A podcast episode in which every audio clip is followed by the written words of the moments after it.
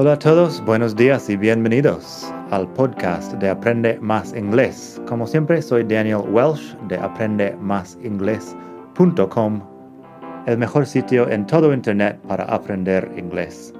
Este podcast te ayudará a hablar inglés como un nativo. Vamos allá. Hola a todos, buenos días y bienvenidos otra vez al mejor podcast para aprender inglés de todo el mundo mundial hablo del podcast de Aprende Más Inglés. Como siempre, soy Daniel y te hablo desde la hermosa ciudad de Barcelona. Hoy vamos a hablar de unas palabras difíciles de pronunciar en inglés, pero primero tengo una nota en audio de José en México. Hi Daniel, I'm from Mexico. I would, I would like to say uh, thanks, but thanks a lot for your work teaching English. I don't know, but I think I am learning uh, too much only with your podcast because I am busy always and working, moving from here uh, to other place, but I learned too much Oh, oh, oh, I don't know. I don't know. You are you are my teacher, but I want to say thanks, thanks, thanks, Danny, thanks. Pues muchísimas gracias, José. Siempre es bueno saber que eso está llegando a gente por todo el mundo y sobre todo saber que te ayude. El podcast es bueno porque puedes escucharlo mientras haces otra cosa, no tienes que estar viendo el vídeo o leyendo un artículo. Así que es un buen formato para aprender. Muchísimas gracias. Y si quieres pasarte por madridingles.net barra podcast, puedes dejarme un mensaje en audio ahí y los que más me gusten los publicaré aquí en el podcast para que los escuchen todos. Si tienes preguntas, sería una buena forma de hacerlas llegar. Bueno, como dije, vamos a hablar hoy de palabras difíciles en inglés, palabras difíciles de pronunciar.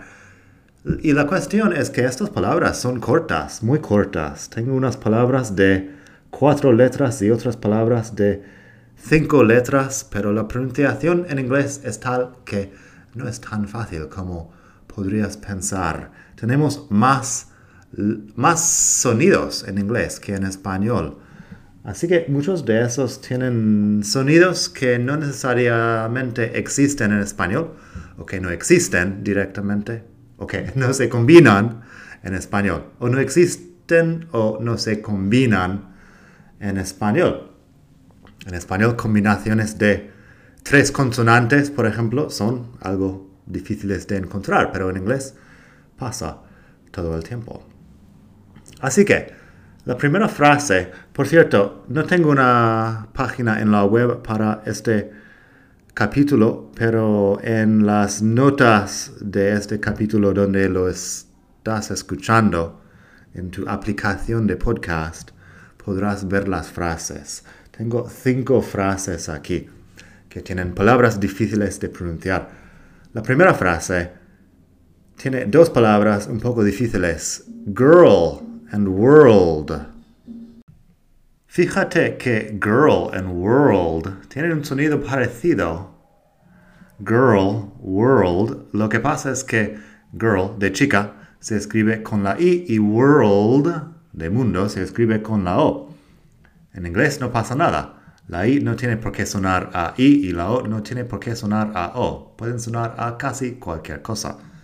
Así que, she's the most beautiful girl in the world. Fíjate ahí en el sonido vocálico, er, también en la combinación de consonantes. Girl tiene la RL y world tiene RLD.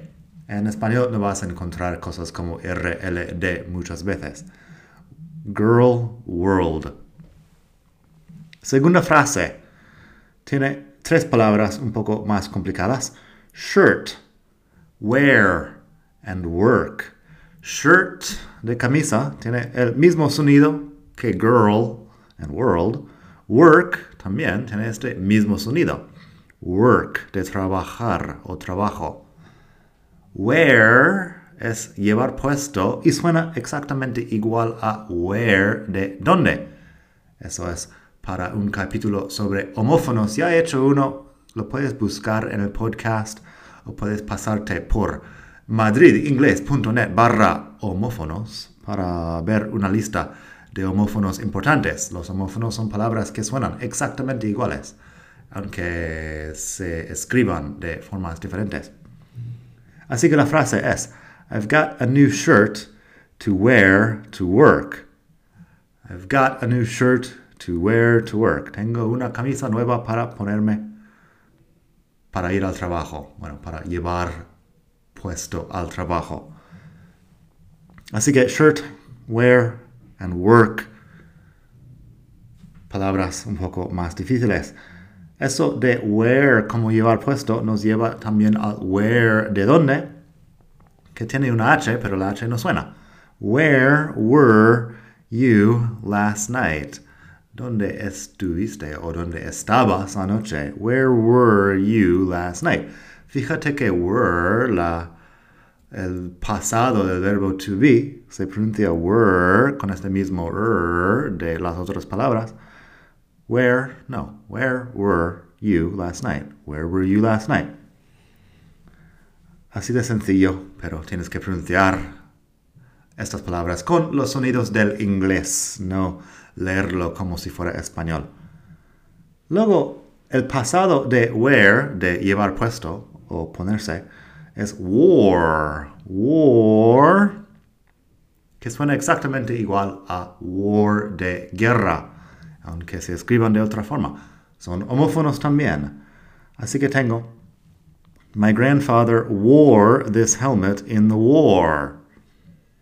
Una frase que podrías escuchar por ahí. Mi abuelo llevaba este casco en la guerra. My grandfather wore this helmet in the war. Fíjate que war and war suenan iguales. Por último, tengo Her hair is curly. Her, su de ella, hair de pelo. Her hair suena diferente. Si estás leyéndolo como si fuera español, podrías querer decir her para, para las dos cosas, básicamente. Pero no. Her hair son bastante diferentes. Her hair is curly. Curly es rizado. Y bueno, her hair is curly.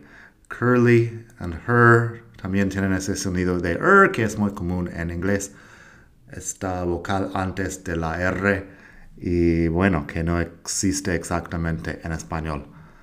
Espero que te haya gustado este capítulo. Tengo mucho más para decir sobre la pronunciación y lo diré en otro momento.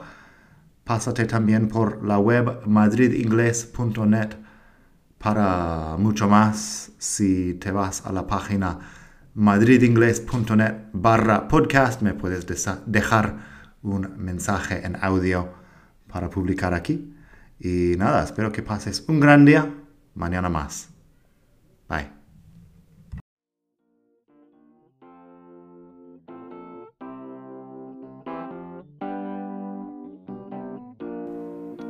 Gracias por escuchar. Como siempre puedes pasar por mi web aprendemasingles.com. Para mucho más tengo vocabulario, expresiones para hablar, phrasal verbs, gramática, pronunciación y mucho más en la web. Nada más por hoy, espero que pases un muy buen día. Hasta la próxima.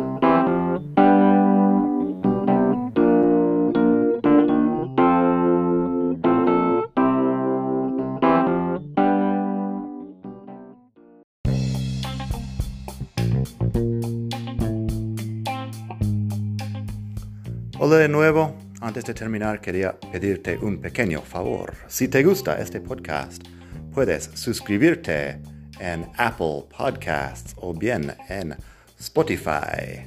Hay también la posibilidad de hacer una reseña ahí en Apple si estás escuchando eso en el iPhone y estas cosas ayudan mucho a dar visibilidad al podcast. Si quieres ver más sitios donde escuchar, los tienes en madridingles.net barra podcast. Eso te lleva a la página donde ves todas las aplicaciones que puedes usar para escuchar. Y también tengo un canal en YouTube que lo puedes ver en madridingles.net barra YouTube.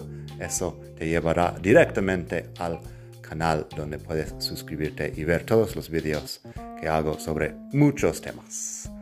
Nada más por hoy, espero que pases un muy buen día, aprende mucho y hasta la próxima. Bye.